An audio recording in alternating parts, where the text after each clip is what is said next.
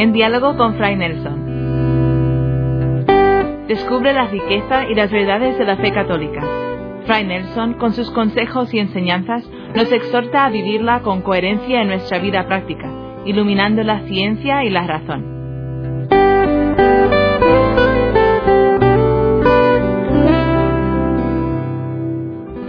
En esta ocasión, mis amigos, yo quisiera ser como un despertador. Y esa expresión tiene una pequeña anécdota personal. Hace años estuve encargado de la biblioteca de nuestro convento de Santo Domingo en Bogotá y entre libros antiguos me encontré uno que se llamaba El despertador cristiano, una obra por allá como del siglo XVII o cosa parecida. Pues algo así quisiera ser yo en esta ocasión un despertador cristiano. Y quiero dirigirme en particular, por supuesto, a aquellos que ya son cristianos, especialmente a nuestros hermanos católicos. Quisiera que tomáramos plena conciencia del momento que estamos viviendo y tomáramos conciencia de lo que viene de ahora en adelante. ¿Cuáles son los cambios más notables en este inmediato futuro? pues nos damos cuenta en lo que tiene que ver con las leyes aprobadas en muchos países, nos damos cuenta que el perfil de la familia cambia. Los casos más sonados son Francia y Estados Unidos. En Francia hay una aprobación del matrimonio entre personas del mismo sexo. En Estados Unidos, la Corte Suprema ha declarado inconstitucional un acto legal que definía el matrimonio como unión entre hombre y mujer. No es exactamente lo mismo que ha sucedido en Francia. Es una historia un poco distinta a la de Estados Unidos. Pero sabemos que el camino queda abierto para que en la legislación de los distintos estados de la Unión se tome también esa misma opción. Bueno, ¿esto qué quiere decir? Para algunos, y estoy hablando de creyentes, no es un asunto tan grave. La manera como razonan algunos católicos es la siguiente. Al fin y al cabo, esas personas, las personas que sienten atracción por su mismo sexo, son una minoría, ellos también tienen sus derechos. Hay gente que piensa, eso a mí no me afecta, mientras no se metan conmigo, mientras no se metan con mi familia, eso realmente no tiene que ser un motivo de preocupación. También hay personas que hacen este razonamiento.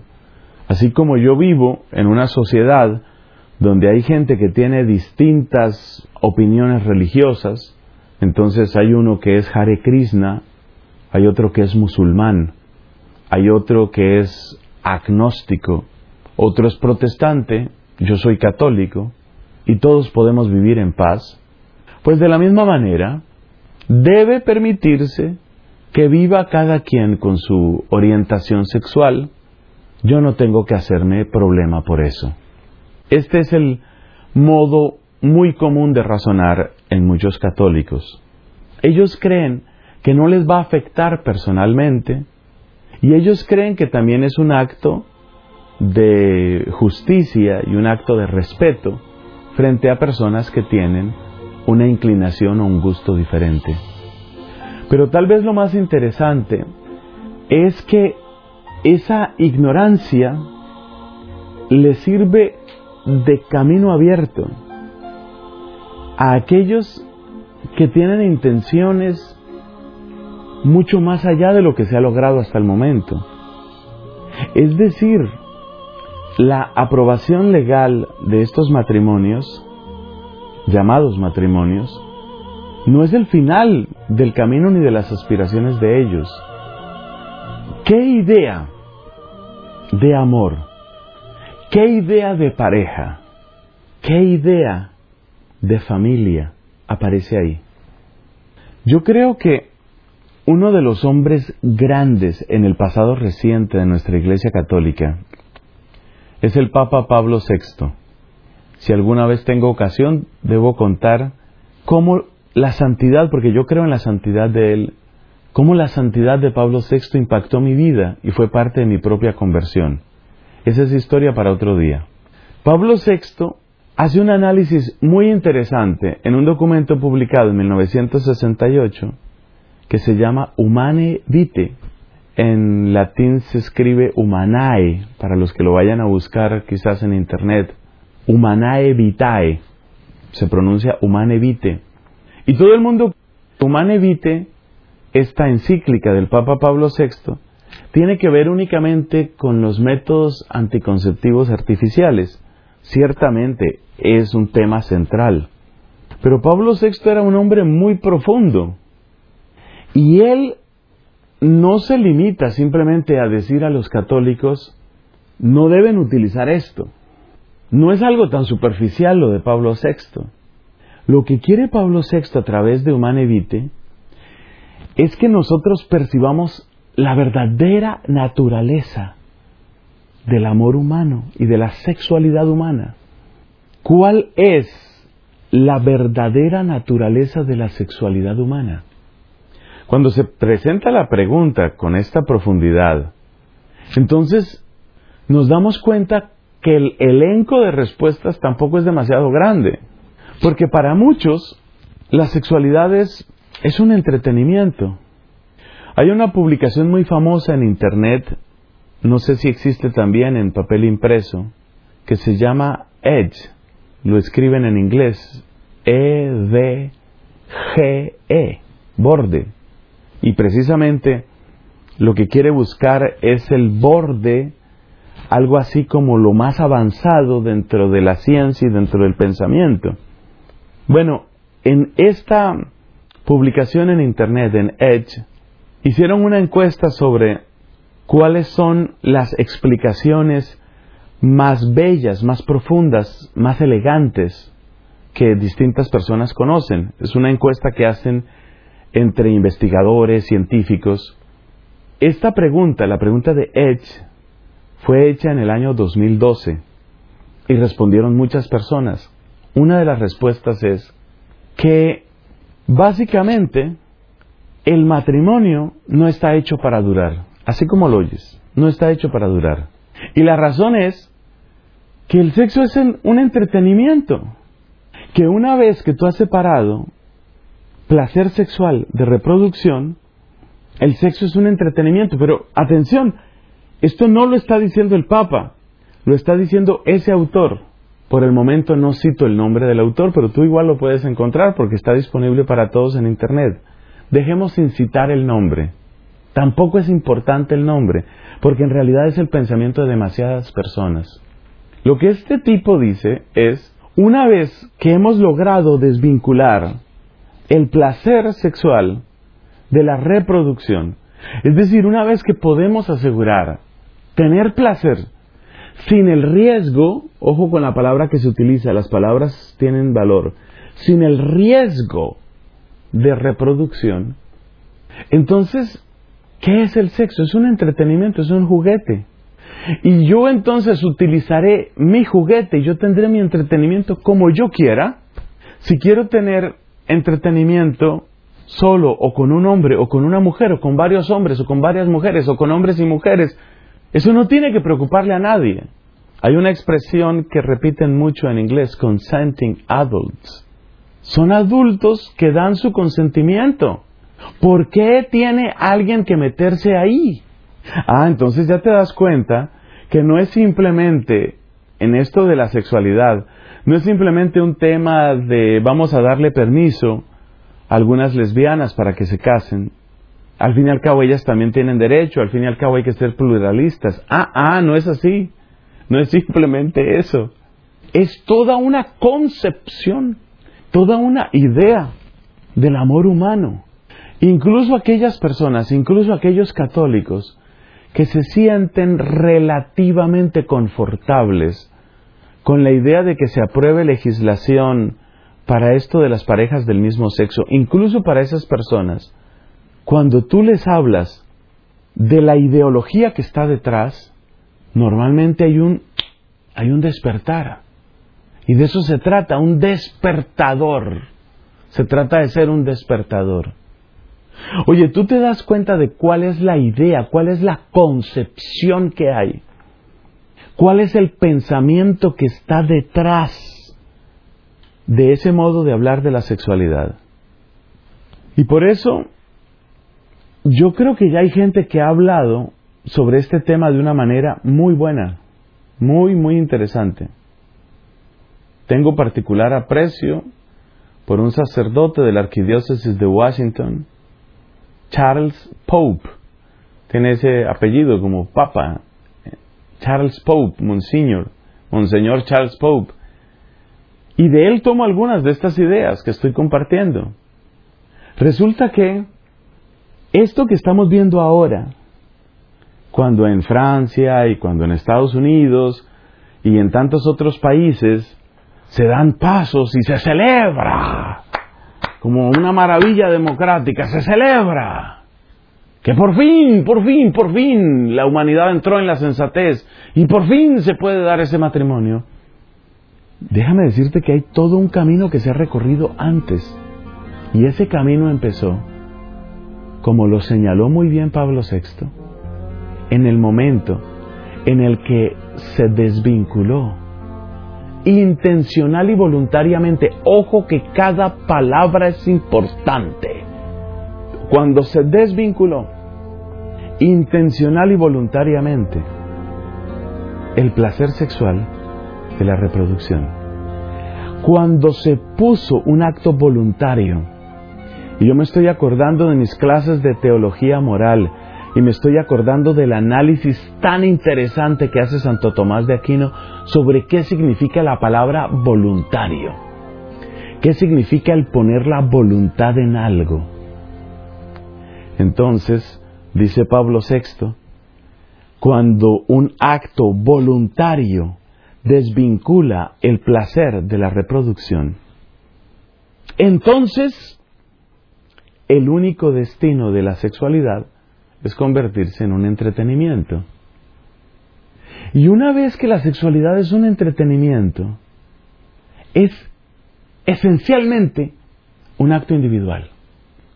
Porque, aunque yo puedo entretenerme con otras personas, el placer es una experiencia básicamente individual. Individual.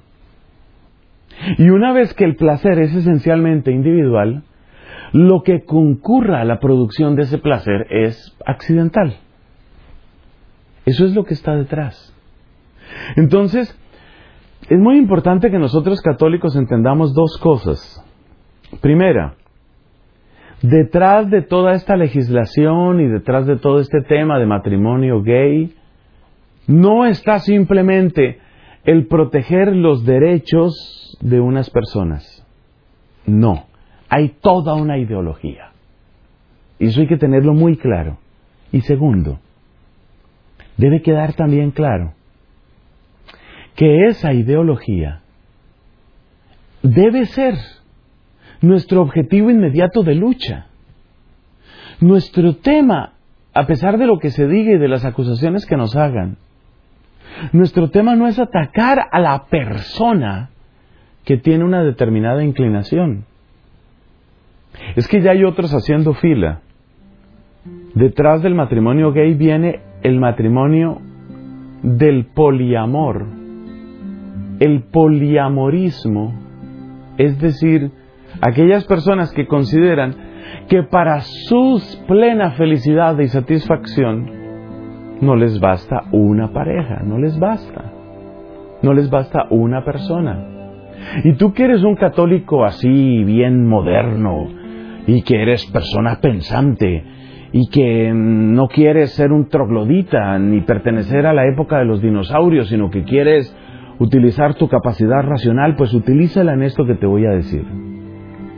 ¿Cuál de los argumentos utilizados para la legalización del matrimonio entre personas del mismo sexo, cuál de esos argumentos no es válido para aprobar un matrimonio de poliamoristas. O sea, un hombre con varias mujeres, una mujer con varios hombres, varias mujeres con varios hombres, es decir, ya no hay límite, ¿no? Tú que eres un católico, moderno, progresista, actual, de vanguardia, que piensa y razona.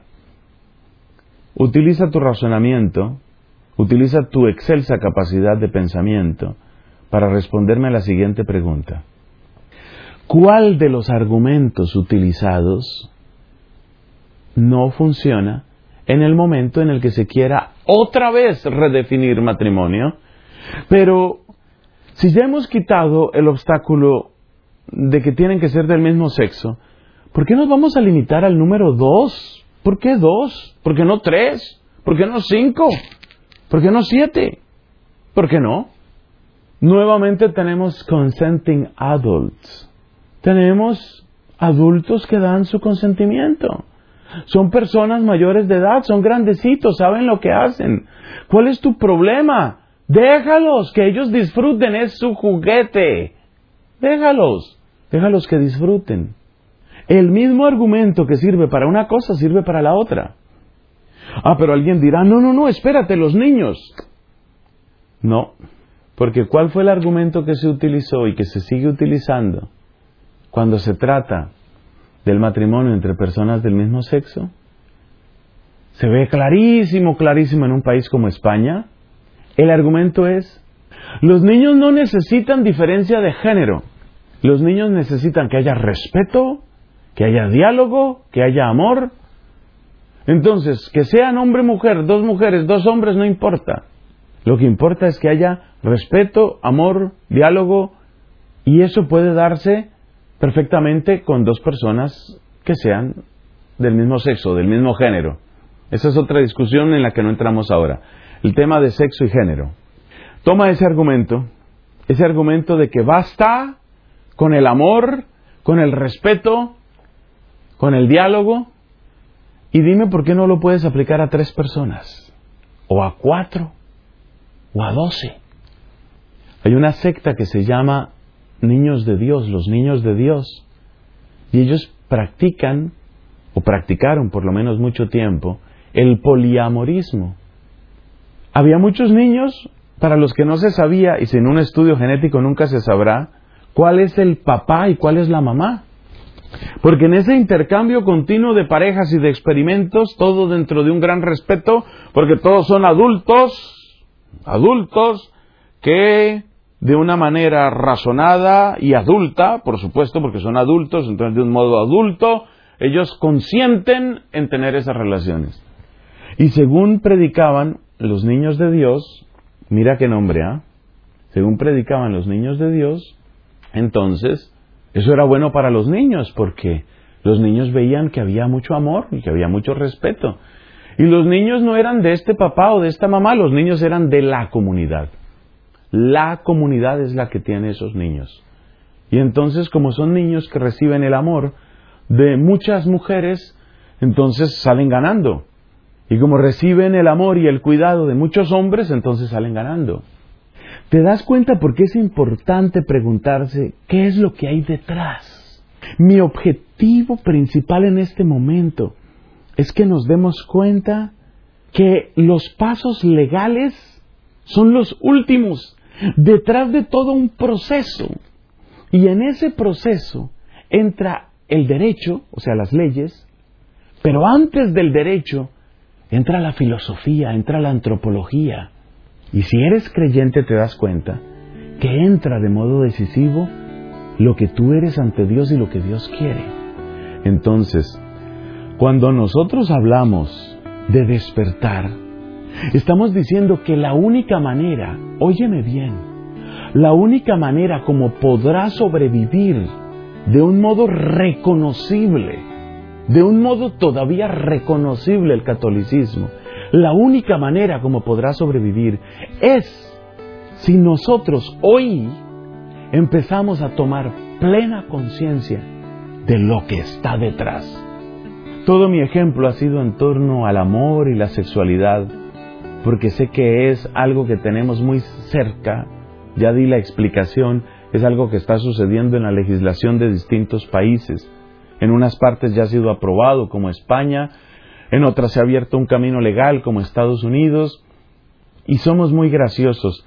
Los suramericanos, los latinoamericanos, los hispanoamericanos, llámanos como quieras, somos muy graciosos siempre con los ojitos así atentos, a ver qué nos dice Europa, a ver qué nos dice Estados Unidos para repetir. Y repetimos la tecnología y repetimos lo bueno y repetimos lo malo. Oye, ¿no será tiempo de despertar? Católico, por favor convéncete de algo.